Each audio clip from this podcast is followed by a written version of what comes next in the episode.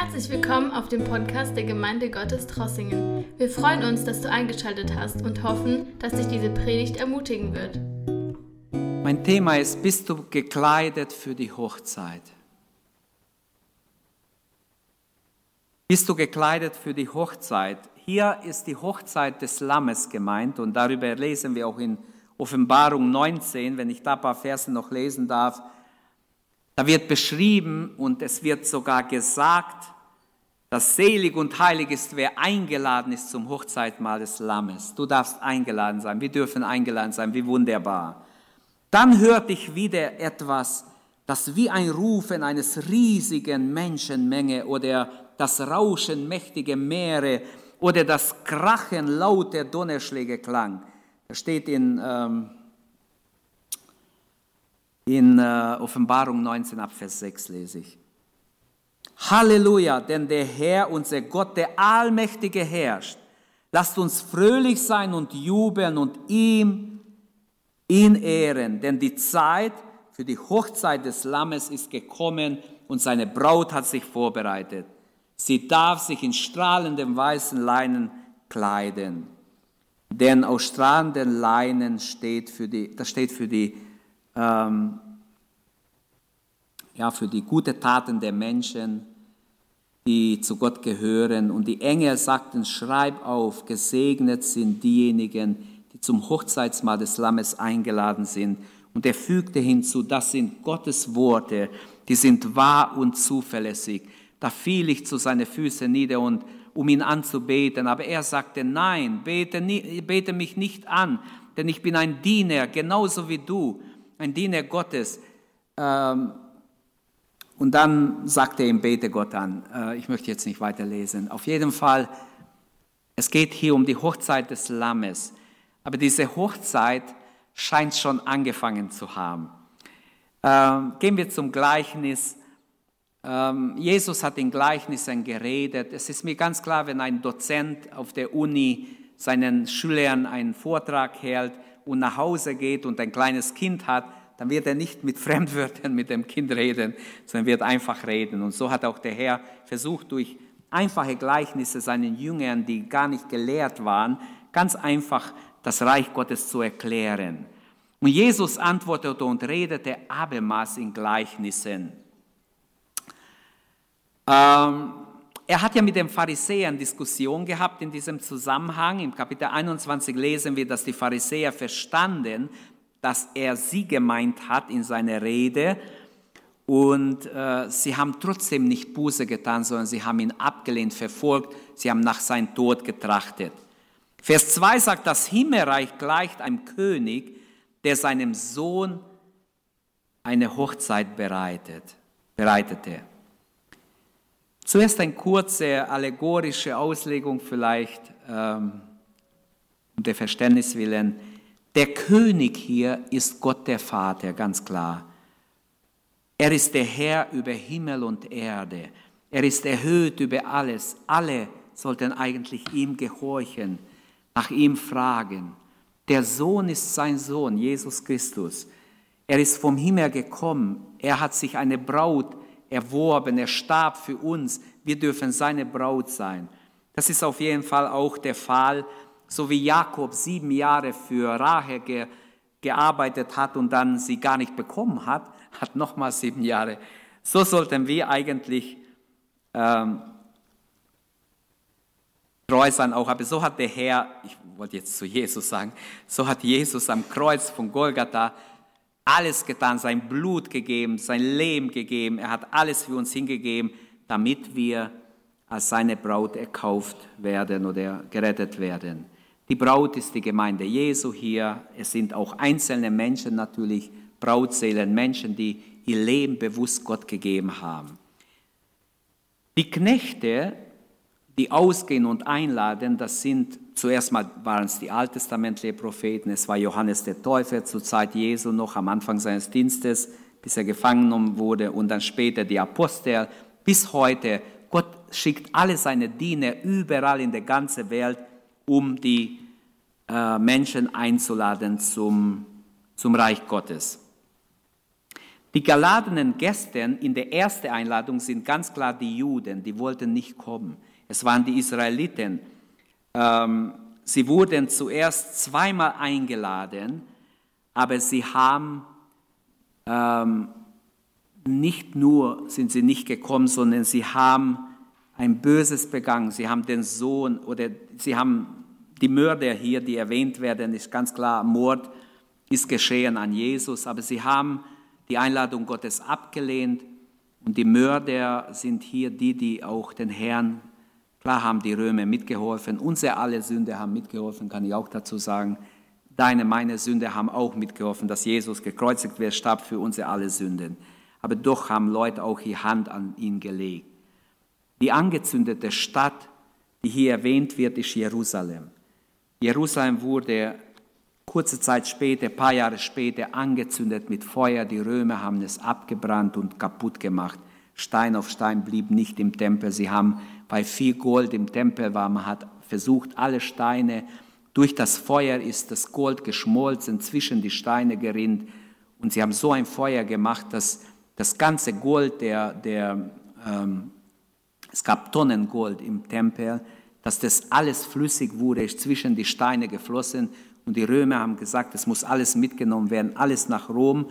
Und sie haben versucht, alles Gold irgendwie auseinanderzunehmen von den Steinen, nachher halt wieder zusammenzutragen. Und davon sprechen gleich äh, klar die Geschichtsschreiber, wie Josephus beschreibt es genau in seinem Buch Der jüdische Krieg. Und hier auf der Straße am Schluss des Gleichnisses, das sind die Heiden. Zuerst waren nur die Juden eingeladen, am Schluss ladet alle ein, egal wen ihr trifft, egal, egal wen. Im Lukas ist noch ein bisschen anders, die Lahme, die Krüppel und alles wird erwähnt.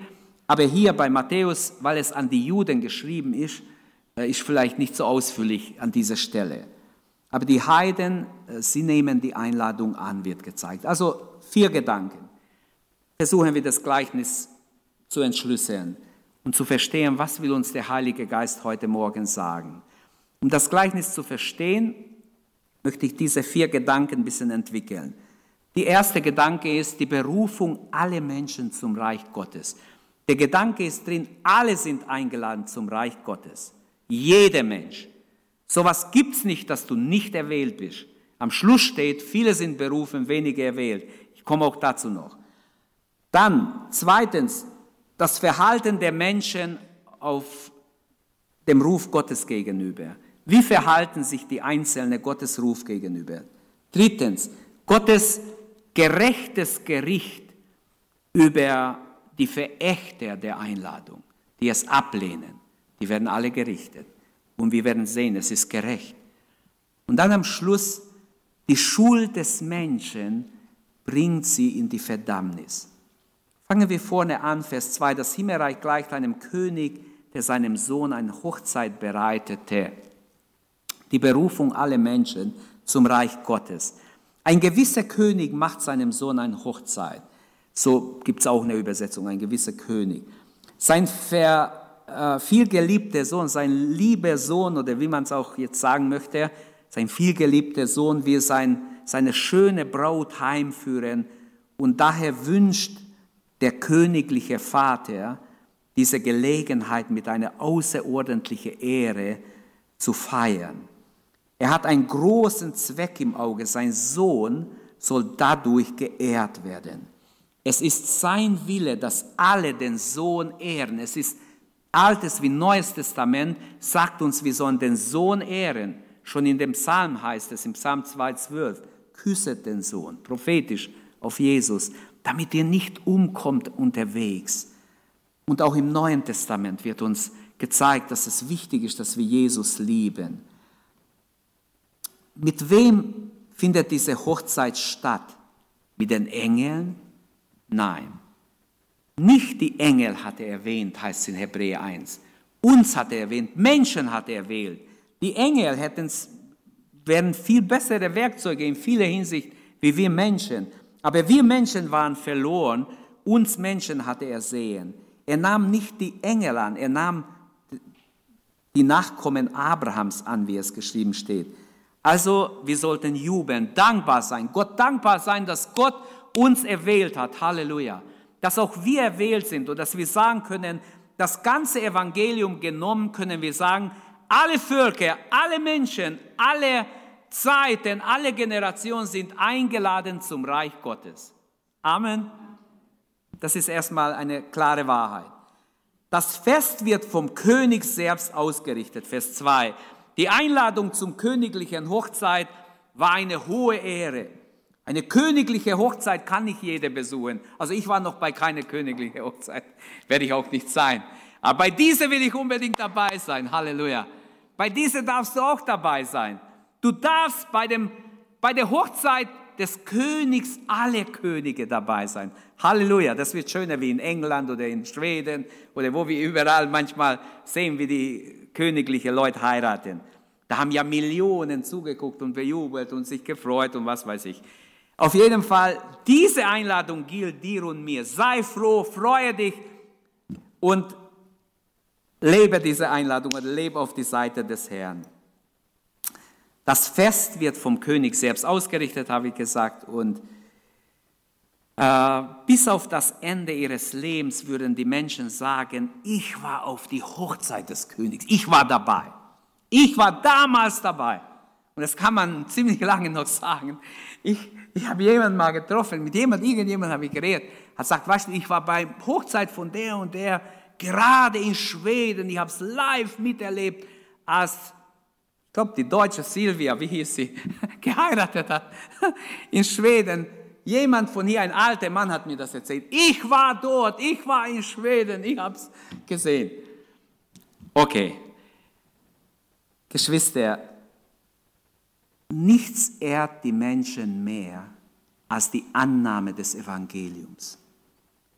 Das erste Hindernis wird genannt im Vers 3, dass sich eine Welle diese Einladung entgegensetzen. Die bestimmte Zeit war gekommen und die Juden wurden als Volk zur Hochzeit gerufen.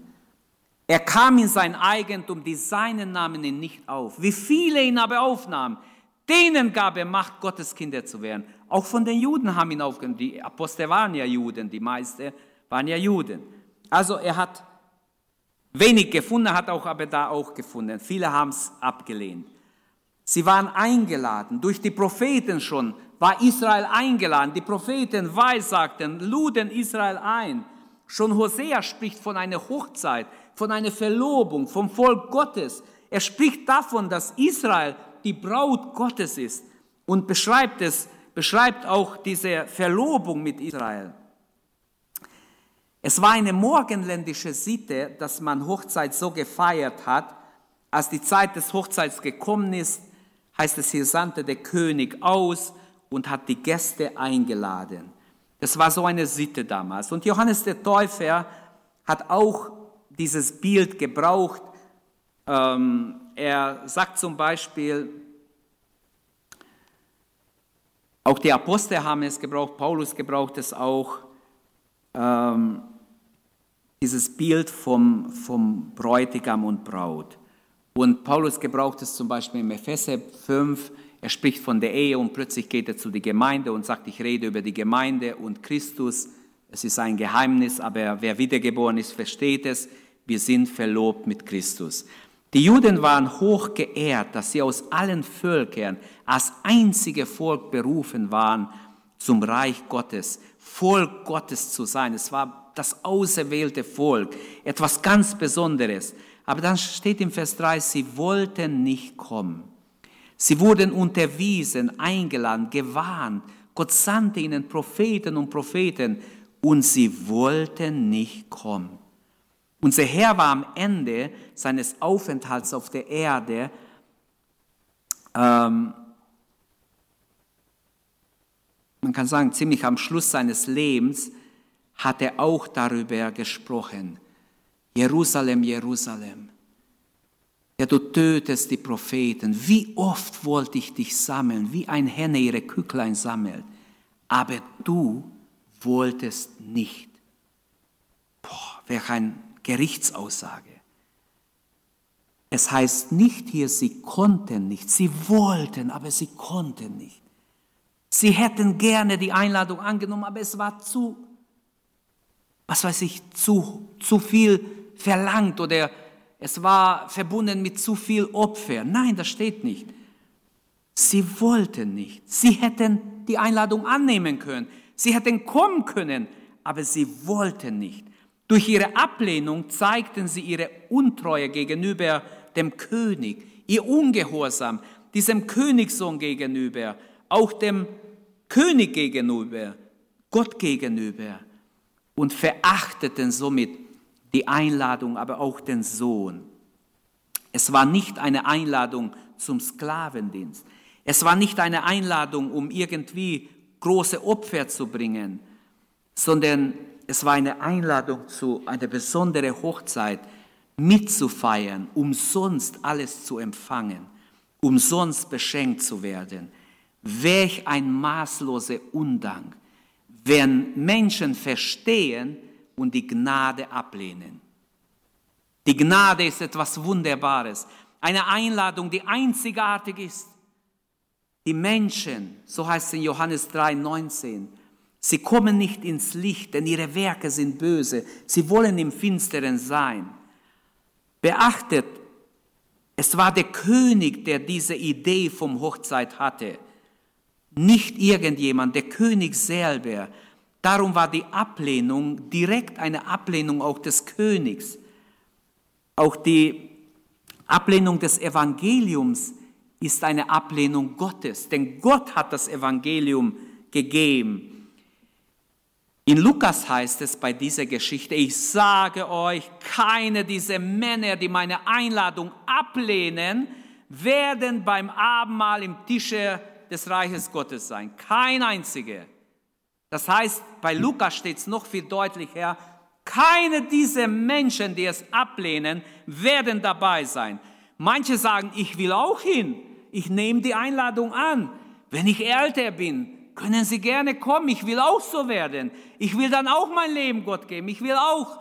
Und sie heucheln, weil das Evangelium ist so ernst, wer es heute nicht von Herzen annimmt, der ist nicht wert, dass es noch überhaupt, dass er eingeladen wird. Hält der Königssohn Hochzeit, wird ein Fest zu seiner Ehre veranstaltet, dann sollten wir dabei sein. Und diese Hochzeit steht schon fest, ihr habt es gelesen, Offenbarung 19, 6 bis 10 habe ich vorher gelesen. Die Hochzeit ist schon geplant, ist schon fertig. Jesus wird wiederkommen auf dem weißen Pferd seine Gemeinde mitnehmen und die Hochzeit wird im Himmel stattfinden, nicht auf Erden. Also die Berufung aller Menschen ist Tatsache. Das war mein erster Gedanke. Der zweite Gedanke kommt ab Vers 4. Erneut sandte er andere Knechte aus. Der Ruf zur Hochzeit, er geht ein zweites Mal. Erneut sendet er seine Knechte aus und sprach immer noch an die Juden. Bemerkt es genau, was steht. Sagt den Gästen, siehe, mein Mahlzeit habe ich bereitet. Meine Ochsen und mein Mastvieh ist geschlachtet und alles ist bereit. Kommt zur Hochzeit. Der König war geduldig. Er gab dem untreuen Volk noch eine Gelegenheit. Er sendet noch einmal seine Knechte aus, die Propheten. Er dachte, möglicherweise waren meine Knechte, haben es nicht verstanden, war nicht deutlich genug. Jetzt werde ich einen Mann erwecken, den erfülle ich vom Mutterleibe mit, mit dem Heiligen Geist. Ich werde seinen Namen voraussagen. Der Vater wird wissen, wie er ihn nennen soll. Sie nennen ihn Johannes. In Johannes Evangelium 1, Vers 6 steht, es war ein Mensch von Gott gesandt, der hieß Johannes. Und er kam an den Jordan und fing an zu predigen. Er lud Israel ein zum Reich Gottes.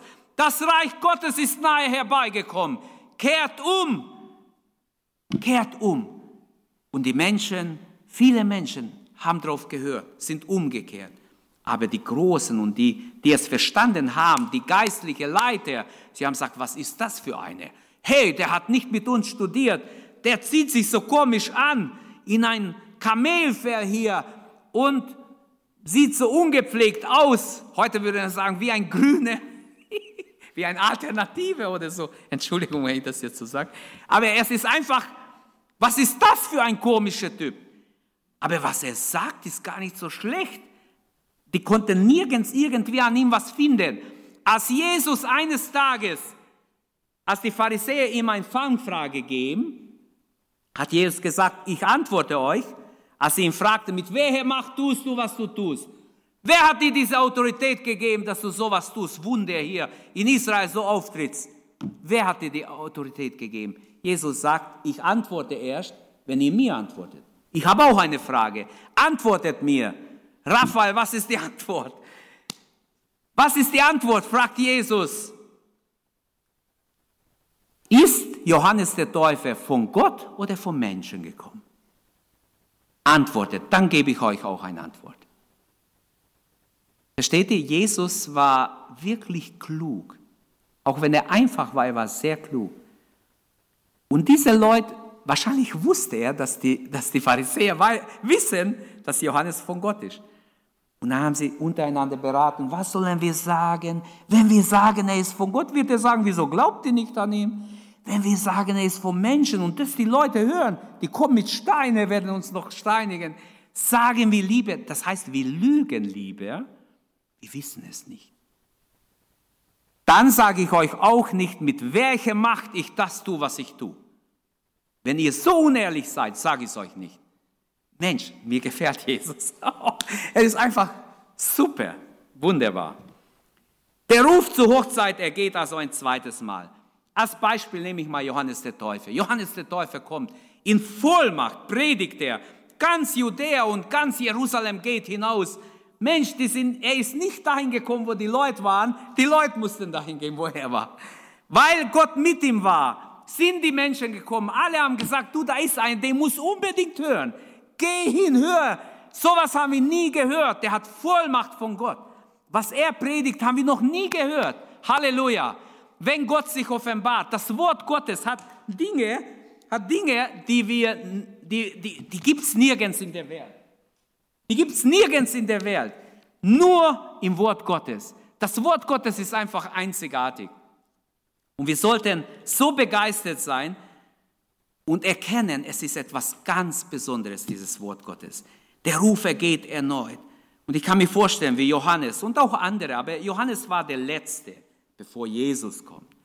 Vielleicht haben sie die alttestamentlichen Propheten überhört oder nicht so gut verstanden. Jetzt schicke ich einen, der wird klar und deutlich sprechen. Wenn die Soldaten kommen, der wird genau sagen, was sie zu tun haben. Wenn die Pharisäer kommen, der wird es denen sagen. Wenn die Armen kommen, der wird es denen sagen. Die Zöllner, denen wird er auch sagen. Er hat Antwort für alle. Er wird unter der Salbung des Heiligen Geistes inspirativ Antwort geben. Und das hat er auch gegeben. Lukas 3, wenn wir es ganz lesen, berichtet, alle möglichen Abteilungen kamen, verschiedene Menschenklassen kamen und sagt, und was sollen wir tun? Was sollen wir tun? Und wir? Was ratest du uns? Ich bin mir sicher, es sind noch manche andere, die nicht geschrieben sind die auch gekommen sind. Was ratest du mir? Und er hat im Namen Gottes Antwort gegeben. Und viele Menschen haben sich bekehrt, so dass bis nach Ephesus und überall Jünger waren von Johannes. Aber lasst uns einfach weitergehen im Gleichnis. Dann sandte der König einen anderen, eine andere Botschaft aus. Und Gott ist nicht schnell beleidigt. Wir können nicht sagen, von der Bibel, Gott ist schnell beleidigt. Beachte auch, dass er die Boten wechselt. Er schickt jetzt einen ganz anderen, der Johannes den Täufer, ich finde den einen ganz anderen wie jetzt Jeremia oder wie Jesaja oder wie Malachi oder sonst einer.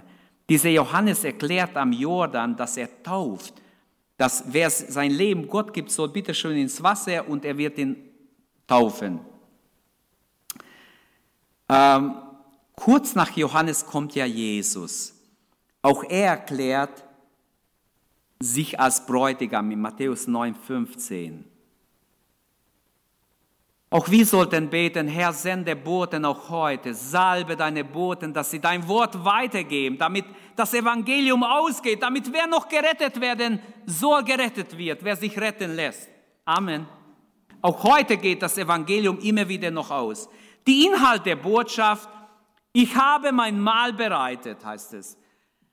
In der letzten Botschaft werden die Gäste sehr eindringlich eingeladen. Der König stellt sich wie ein schwacher Mensch da hier. Man könnte sagen, meine Mahlzeit habe ich bereitet, aber es ist niemand zum Essen gekommen. Meine Ochsen sind geschlachtet, mein Mastviech, ich habe alles geschlachtet. Es, ist, es sind keine Gäste gekommen. Mensch, der begibt sich wie ein, wie ein Machtloser. Demütigt sich Gott so niedrig, dass er so redet, kommt. Oder ich bleibe ein einsamer Gast. Das ist, was wir zwischen die Zeilen lesen können. Also Gott hat sich wirklich gedemütigt, indem er so weiter seine Botschaft weitergeben lässt. Also Gott handelt hier, wie wenn er davon abhängen würde, wenn sich Leute bekehren, wenn viele kommen. Aber es ist schon sehr interessant. Es ist sehr interessant. Sollte Jesus sterben umsonst sein? Nein, Jesaja hat ja vorausgesagt, viele, viele Frucht, viel Frucht wird er haben. Man könnte hier fragen, ähm, wenn Gott so sagt, ähm, habe eingeladen, niemand ist gekommen, also ich stehe jetzt mal ein bisschen jetzt so äh, schwach da, alles ist bereit, niemand ist gekommen. Ihr könnt sagen, jetzt ist Jesus da, der Sohn ist gekommen, der Sohn predigt auch, sie hören auf ihn auch nicht, die Mehrheit hat nicht gehört. Die Ochsen, die Mastviech, alles ist bereit, ein Bild für das Evangelium, gedeckter Tisch, ein Bild für das wunderbare, herrliche Evangelium, Ermutigung, Verheißung, Zusage, prophetische Worte. All das ist im Wort Gottes. Das, das Wort komm ist die Einladung. Komm, bedenke, des Himmels König lade dich ein. Du bist eingeladen zu sein Hochzeit. Komm, komm jetzt, komm heute. Die Einladung ist dringlich. Man kann nicht irgendwann kommen, nächste Monat. Jetzt ist die Hochzeit. Jetzt sollen wir kommen. Dann, wenn Gott einladet, sollen wir kommen. Also Gott ruft und er ladet ein. Adam hätte nie nach Gott gefragt. Nachdem er gesündigt hat, hat er sich versteckt. Gott kam in den Garten und sagt, Adam, wo bist du? Adam, wo bist du? Und irgendwann, ich habe mich gefürchtet, ich habe mich versteckt. Gott wusste doch, hinter welchem Busch er ist oder wo er war. Gott hätte ja sagen können, hallo, komm doch hervor. Nein, Gott wollte, dass er bekennt, dass er zugibt. Und so sind wir auch Menschen. So sind auch wir heute. Wir würden nie zu Gott kommen. Gott ist gekommen. Gott hat die Einladung gegeben. Gott hat die Initiative ergriffen. Von Gott kommt all das, was wir hier lesen. Und die Ursache, warum viele verloren gehen, ist der böse Wille des Menschen, nicht Gottes Problem, nicht Gottes, nicht bei Gott liegt das Problem, sondern das Problem ist bei den Menschen. Äh, wer nicht selig werden wird, dem drängt der Herr die Seligkeit nicht auf. Die Schuld des Nichtkommens liegt an uns Menschen. Wie viele Einladungen hat es gegeben? Wie viele Einladungen gehen aus. Wie viele Einladungen hat es schon gegeben und wird es vielleicht noch geben, bis Jesus kommt? Und wie oft hat man diese Einladungen einfach abgelehnt, einfach nicht beherzigt, nicht zu Herzen genommen. Man hat einfach so getan, wie wenn es nicht hört oder ja, ich komme später, die lange Bank gewählt und nicht, nicht gefolgt. Und dann wundern sich die Menschen, wenn Gott es Gericht eintrifft wenn Gott richtet, wie es hier heißt im Abvers 11, als sie sich gesetzt hatten und der König eintrat, um sich die Gäste anzuschauen. Aber zuerst Vers 10, lass mich noch lesen. Die Diener gingen auf die Straße hinaus, holten alle zusammen, die sie trafen, böse und gute. Sie haben alle gesammelt, egal wie ein Mensch ist, egal in welcher Lage er geistlich ist, psychisch. Er, er ist eingeladen. Das Evangelium ladet alle Sünder ein, alle ähm, Leute, die, ähm, wie Lukas es schreibt, die Lahme und ähm, Blinde und so. Das ist ein Bild für geistlich Lahme, geistlich Blinde. Also es heißt im Vers 10, die Diener haben ausgeführt, sie haben es getan. Jetzt erging, und das ist das Neue Testament. Im Neuen Testament, nachdem Jesus alles getan hat, gestorben ist für, für die Menschheit und selbst da, wo er ausgerufen hat, es ist vollbracht, Israel wollte nicht. Er kam in sein Eigentum, die Seinen nahmen ihn nicht auf. Jetzt geschieht wie ein Paradigmenwechsel. Eine ganz, neues, eine ganz neue Bewegung im Reich Gottes, im Reich, im Universum, wenn wir so haben wollen, in, in der ganzen Schöpfung, in der Neuschöpfung geschieht. Und zwar, jetzt ergeht die Einladung plötzlich. Und da Vers 10 erinnert uns an Apostelgeschichte 10. Zuerst mal an Apostelgeschichte 8. Da geht Philippus nach Samaria, predigt dort das Evangelium und viele bekehren sich. Vorher hat die Samariter haben sie nicht interessiert. Jetzt plötzlich geht er hin, predigt in Vollmacht. Menschen werden geheilt, befreit, Wunder geschehen, Zeichen und Wunder geschehen und Gott verherrlicht sich in wunderbare Weise. Aber noch war ihnen nicht so klar, das war ja ein Mischvolk mit den Juden, noch ist nicht so klar, dass das Evangelium auch für die Heiden ist. Aber jetzt kommt, was Vers 10 sagt. Die Diener gingen auf die Straße hinaus, holten alles zusammen, was sie trafen, böse und gute, und der Festsaal füllte sich mit Gästen. Ab Apostelgeschichte 10 können wir lesen, wie die Apostel auch zu den Heiden gehen, wie Gott ihre Augen öffnet, dass auch die Heiden mit im Plan Gottes drin sind. Auch wenn die Heiden nur für eine Zeit drin sind, ist es nicht Gnade. Schon 2000 Jahre wird das Evangelium allen Völkern gepredigt, damit sie sich zu Gott bekehren. Auch die Heiden haben Gott nicht angenommen, nur wenige haben ihn angenommen, genau wie bei den Juden. Aber das, die, die Gnade wird zurückgegeben an ihnen. Deshalb jetzt ist die Zeit, die wir nützen sollten. Und jetzt haben wir genau das, was im Vers 10 steht.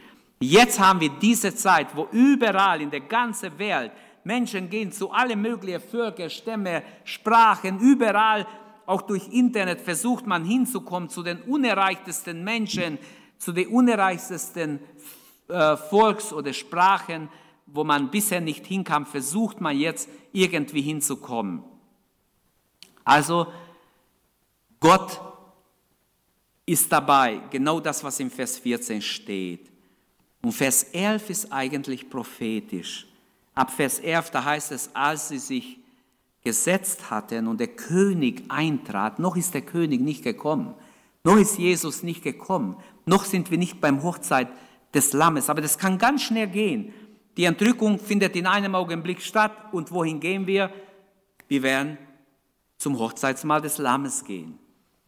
Ähm, es ist einfach, kurz danach wird es sein, das denke ich oder glaube ich auf jeden Fall, so sehe ich es von der Bibel. Klar wird da noch einiges sein, aber wir gehen zum Hochzeitsmahl des Lammes, wenn wir entrückt werden. Und ich möchte sagen, Vers 11 ist auch prophetisch, ist auch eine Warnung drin.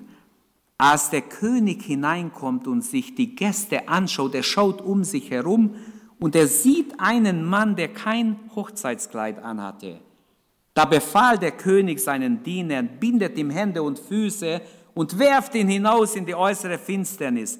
Dort wird Heulen und Zähneknirschen sein, denn viele sind gerufen, aber wenige sind auserwählt. Guck mal in Offenbarung, was da steht, in Offenbarung 22. Da steht im Vers 14, selig sind alle, die ihre Kleider waschen, damit sie Anrecht am Baum des Lebens bekommen und durch die Tore in die Stadt gehen dürfen. Draußen sind die Hunde und die Zauberer und die Unzüchtigen und die Mörder und die Götzendiener und alle, die die Lüge lieben und mit ihr umgehen. Wie schrecklich, wie furchtbar. Ähm, aber ganz klar steht auch hier, wie wichtig ist, dass wir hochzeitliches Kleid anhaben. Die Einladung ist geschehen, die Einladung ist ausgegangen. Die Einladung geht immer wieder aus. Auch heute noch ist diese Zeit, die Gnadenzeit, wo die Einladung ausgeht. Eigentlich ist es ein törichtes Benehmen, wenn wir nicht auf die Einladung eingehen. Es ist dümmer könnte man nicht sein, als zum Hochzeit des Königs zu gehen, wenn man eingeladen ist. Ein reich bedeckter Tisch. Wo ist so ein Tisch wie bei Gott, beim Tisch des Herrn? Und wie der König in diesem Gleichnis reichlich alles an seine Gäste anbietet, so tut der Herr auch geistlich.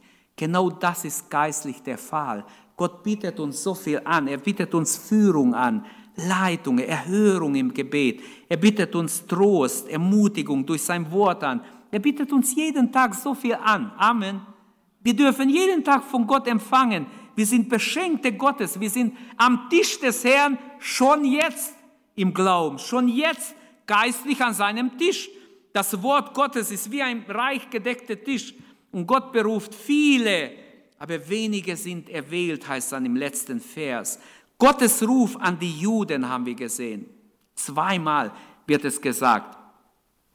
Nur wenige haben reagiert. Gottes Ruf an die Heiden.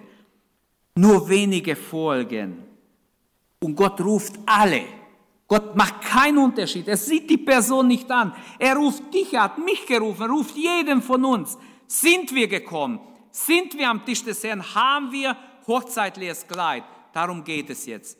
Haben wir, sind wir gekleidet für die Hochzeit? Mein Kleid reicht nicht. Unser menschliches Kleid reicht nicht. Unsere eigene Gerechtigkeit reicht nicht. Dieses weiße Kleid der Gerechtigkeit ist ein Bild für die Erlösung, für die Vergebung der Sünden, für die Heiligung, für die Wiedergeburt oder für das, dass ein Mensch erneuert ist durch den Heiligen Geist, dass er nicht im alten Trott lebt, sondern dass er Jesus angenommen hat und verwandelt wird in Jesu Ebenbild. Hast du hochzeitliche Kleid?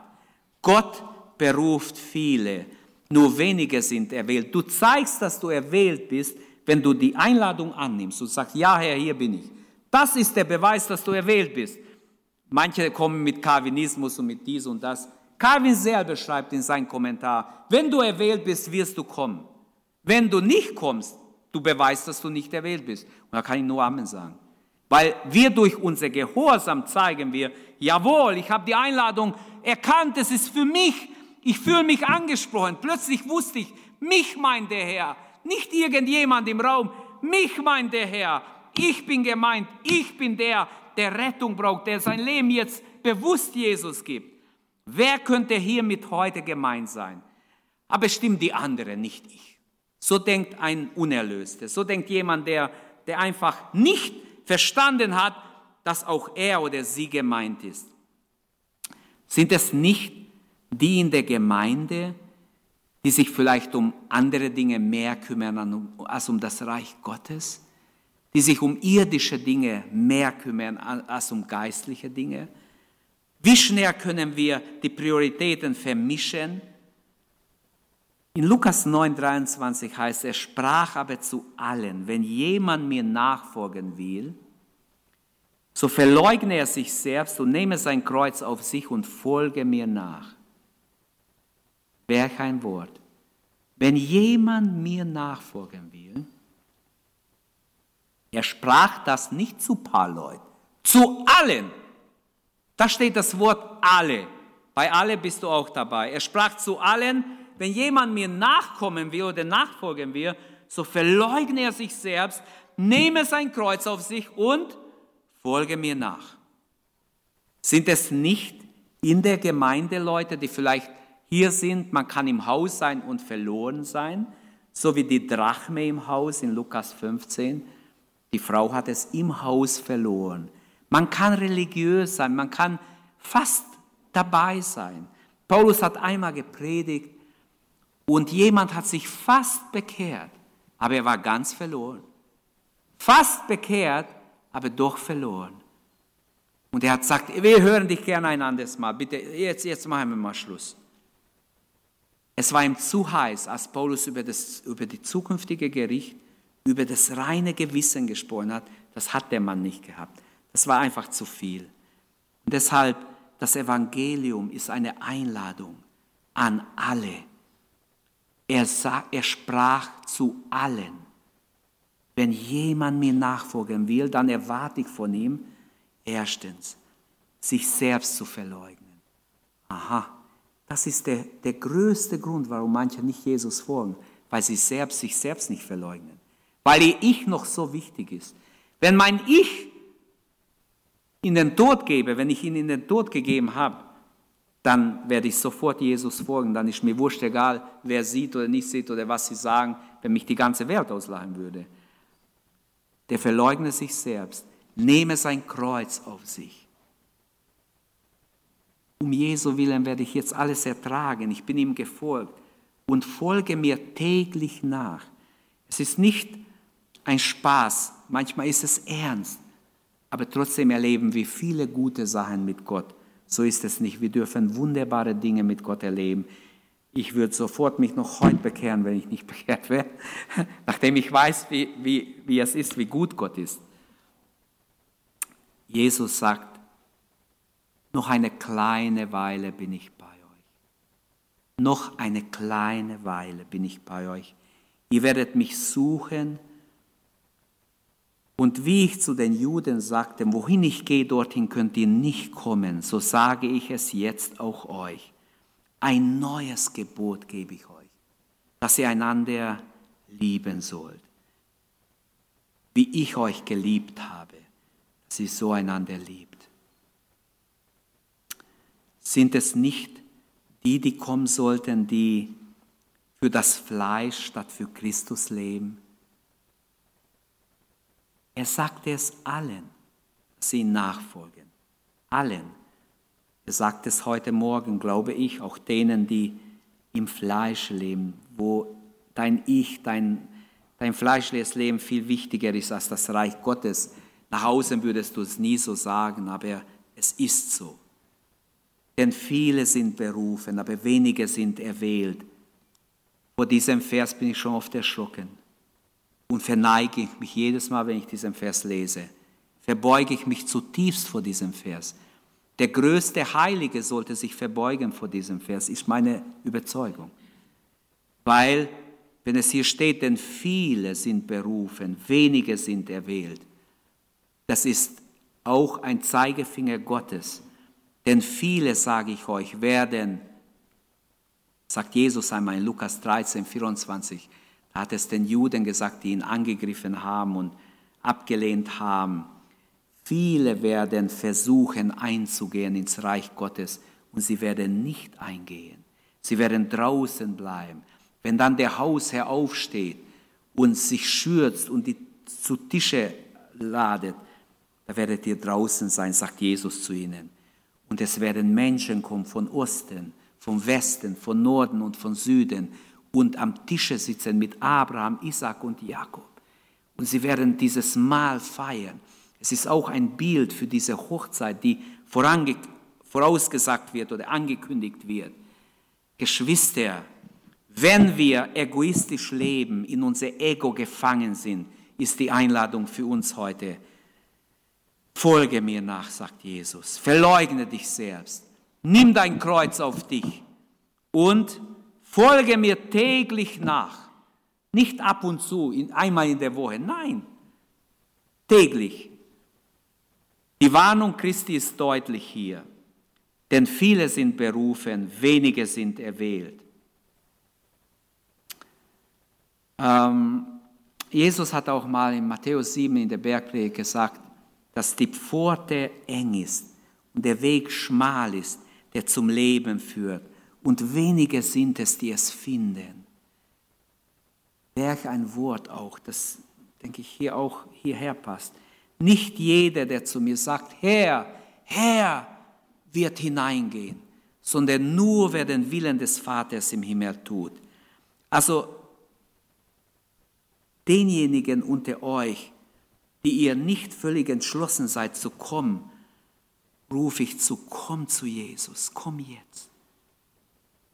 Wer nicht entschlossen ist, gerade dem gilt die Einladung, dieses herrliche Evangelium anzunehmen. Das Fest des Königs ist etwas Besonderes. Bald wird Jesus Hochzeit feiern und stell dir vor, du bist eingeladen. Halleluja. Stell dir vor, du bist eingeladen. Und stell dir vor, du verpasst es. Das ist doch schrecklich. Das will ich gar nicht vorstellen. Das sollte nie passieren. Er, er ist ein guter Bräutigam. Er ist ein wunderbarer Bräutigam. Komm, komm, komm. Die Bibel ist voll mit Kommrufe. Morgen, morgen, nur nicht heute, sagen alle faule Leute, haben wir schon als Kinder gelernt. Das ist ein Sprichwort, das uns aber erinnert, genauso ist es geistlich ja, ich komme schon, aber später, irgendwann, wenn ich dies oder das erledigt habe. Nein, Gottes Wort ist absolut dagegen. Wir kommen mit Freuden her. Hier bin ich Herr. Ich, wie Zachäus, der sich gefreut hat, dass Jesus zu ihm nach Hause kommt und der Jesus angenommen hat. Und Jesus kann sagen, heute ist diesem Haus Heil widerfahren. Also achtest du auf die Einladung oder verachtest du die Einladung? Hast du die Einladung für dich persönlich angenommen? Wir kommen an den Schätzen Gottes nur dran, an die Segnungen Gottes, wenn wir die Einladung annehmen. Sonst bleiben wir arm und leer in unserer Sünde hängen.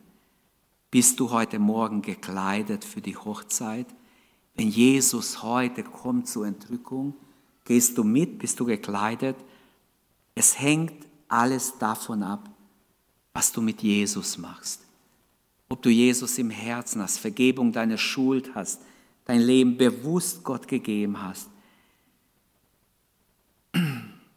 Wenn du ihn nie als Erlöser angenommen hast und dein Leben bewusst ihm gegeben hast, bist du in Gefahr. Du bist in Gefahr, in der äußerste Finsternis geworfen zu werden. Dieses Kleid kann im Glauben angenommen werden. In Epheser 2, Vers 8 und 9 steht ganz klar, denn aus Gnaden seid ihr gerettet, nicht aus Werken, damit sich niemand rühmen kann. Aus Gnaden sind wir selig. Wir können es im Glauben annehmen. Der Geist und die Braut, sie sprechen, komm. Und wer es hört, spreche, komm. Und wer will, der nehme das Wasser des Lebens umsonst. Bist du gekleidet mit Jesus als deine Gerechtigkeit? Hast du ihn als deine Gerechtigkeit? Selig, wer seine, wenn der wäscht, seine Kleider wäscht, habe ich am Anfang gelesen aus der Offenbarung 22. Selig sind die, ihre Kleider waschen. Die haben Anteil am Baum des Lebens, heißt dort. Sie dürfen durch die Tore in die neue Stadt Jerusalem gehen, hineingehen und ewig bei Gott sein draußen bleiben, die Hunde heißt es dort, die Zauberer, die Unzüchtigen, die Mörder, die Götzendiener und die Lügner. Lügner ist jeder, der so tut, als ob er Christ wäre, wenn er nicht ist. Jeder ist ein Lügner. Deshalb komm, solange dich Gott einladet. Der König wird plötzlich kommen. Und das wird hier im Vers 11 bis 14 dieses Bild wird gezeichnet. Der König kam persönlich, schaut sich die Gäste an. Er sah einen Mann, der hatte kein königliches Kleid. Freund, wie bist du hineingekommen? Ein peinlicher Anblick war das. Und er hat nicht gesagt, ja, ich wurde eingeladen. Ich habe mich bekehrt, ich habe mich taufen lassen, ich bin dir gefolgt. Kann er nicht sagen. Er kann kein Wort sagen. Er verstummte, heißt es. Nicht ein Wort bringt er raus. Das ist ein Zeichen, dass dieser Mensch sich nicht bekehrt hat. Er ist ein Mitläufer. So wie wir heute Morgen gesehen haben, im, im anderen Gleichnis, was wir betrachtet, ach nee, ich war nicht da, aber wir, die wir da waren, einige waren da. Heute Morgen haben wir, haben wir ein anderes Gleichnis betrachtet. Da waren viele Zuschauer bei Jesus. Die wollten nur Sensation, seine Wunder sehen, aber waren nicht mit Herzen dabei. Aber dann, die Jünger waren dabei mit Herzen. Der König kam hinein. Der eine Mann oder der, der kein, der kein Hochzeitskleid hatte, verstummt. Und dann denken manche, hey, warum ist der König so hart? Warum sagt er, bindet ihm Hände und Füße, schmeißt ihn raus ins äußere Finsternis? Wisst ihr warum? Weil man kann bis zur Entrückung mitlaufen, ein Mitläufer sein, in der Gemeinde sein und doch verloren sein. Nur wer dabei ist von ganzem Herzen wird mitgenommen. Die anderen gehen in eine andere Ort. Die ist schrecklich. Da gibt es Heulen und Zähneklappern. Werft ihn hinaus. Er kann nicht mitkommen. Die Engel, die die Erlösten einsammeln, werden sortieren. Das steht auch in einem anderen Gleichnis. Sie werden äh, Unkraut ausjäten. Wir können es nicht tun. Uns wird sogar gesagt, wir sollen es nicht machen. Manchmal haben Menschen es versucht, aber es ist nicht unsere Aufgabe. Gott wird es machen. Also ich muss echt sein, ich muss aufrichtig sein, ich, muss, ich darf nicht scheinheilig sein, ich darf nicht ein Mitläufer sein, ich kann nicht unecht sein. sonst werde ich hinausgeworfen ins äußere Finsternis. Amen. Ist uns das bewusst, wie ernst dieses Gleichnis ist? Suchen wir Gott heute Morgen, sein Gegenwart. Suchen wir sein Gegenwart, dass wir echt sind, bei ihm sind. Nehmen wir uns Zeit jetzt zum Gebet. Wir haben noch Zeit. Beten wir miteinander. Lasst uns aufstehen. Lasst uns ins Gebet gehen. Und ich lade ein, wer bewusst sein Leben Jesus geben will, ich habe es schon heute Morgen gemacht, möchte ich auch jetzt meinen, der komme zu Jesus. Komm einfach. Wir beten gerne für dich. Gib dein Leben Gott. Heute ist es wichtig, dass du weißt, wenn du hier hinausgehst, dass du hochzeitliche Kleid anhast. Die Gerechtigkeit Jesu zählt allein, sonst fehlt dir etwas, was Gott der Vater verlangt. Nur durch Jesus kannst du es haben.